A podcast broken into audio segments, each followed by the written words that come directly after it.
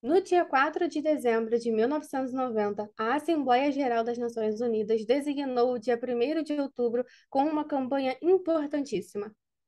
E não foi por acaso, não, hein? Desde 1950, a composição da população mundial mudou drasticamente e a expectativa de vida aumentou em todo o mundo. Bem-vindos a mais um episódio do podcast do projeto Tá na hora de tomar o remédio. E aí, como é que vocês estão? Tudo certo por aí, pessoal? E aí, o que que vocês acharam dessa nova introdução, hein? Ficaram curiosos?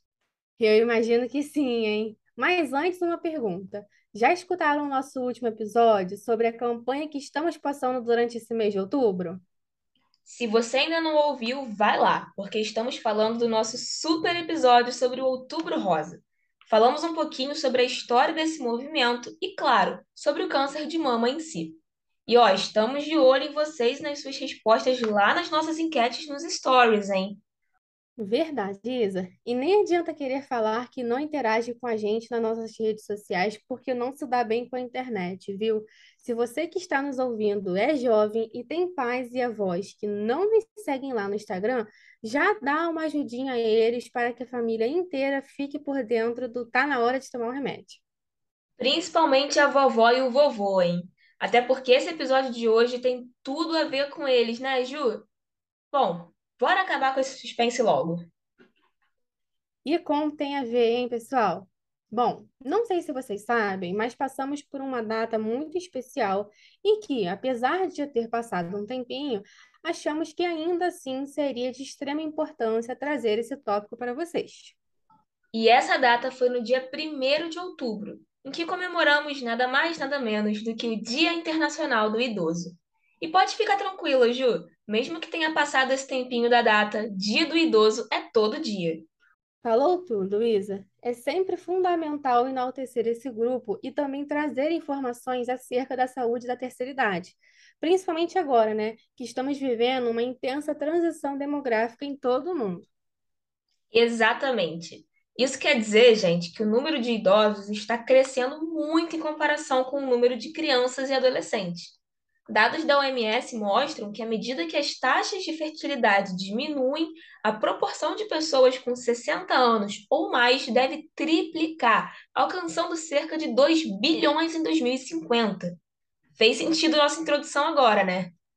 Fez sim, viu? E além disso, o avanço da tecnologia e da medicina tem um grande impacto nisso. Tivemos um aumento significativo da expectativa de vida do brasileiro em 30 anos, vocês sabiam? Em 1940, a média era de apenas 45 anos, enquanto que em 2015, essa expectativa de vida passou para 75 anos. Impressionante, né? Pra caramba, Ju! E claro, essa mudança na nossa pirâmide populacional trouxe impactos severos na saúde pois requer uma organização cuidadosa das redes de atenção e de políticas que visem garantir uma boa qualidade de vida ao grupo pertencente à terceira idade. E o Dia Internacional do Idoso foi criado pensando justamente nessa melhoria na qualidade de vida. Ele foi originado com diversos objetivos, dentre eles quebrar estereótipos negativos relacionados à idade avançada, promover proteção social e incentivar políticas proativas e adaptativas de trabalho ao público da terceira idade. Como já mencionamos, essa inversão da pirâmide etária fez com que os programas de saúde precisassem se adequar a esse novo contexto, uma vez que a população mais idosa tem alterações de imunidade mais constantes e, por isso, possuem um maior risco de adquirir infecções. E é diante desse contexto que a atenção ao público idoso é extremamente importante, onde os estímulos aos hábitos saudáveis, tais como uma boa alimentação, higienização, atividades físicas, podem garantir um melhor envelhecimento. E não só isso, mas nosso país possui diretrizes relacionadas à Política Nacional de Saúde da Pessoa Idosa, como, por exemplo, uma promoção do envelhecimento ativo e saudável, a atenção integral e integrada à saúde da pessoa idosa, o estímulo a ações intersetoriais visando a integralidade da atenção, investimentos em recursos capazes de assegurar uma qualidade da atenção à saúde da pessoa idosa, estímulo à participação e fortalecimento do controle social, dentre outras diretrizes importantíssimas que devem ser seguidas a fim de garantir uma melhor qualidade de vida a esse público. E como estamos falando de uma data comemorativa, o Dia Internacional do Idoso deste ano, 2022, tem como tema resiliência de pessoas idosas em um mundo em mudança, com o objetivo de chamar a atenção da sociedade para as pessoas idosas e para o envelhecimento e para repensarem sobre todo o estereótipo negativo ainda existente a respeito desse público.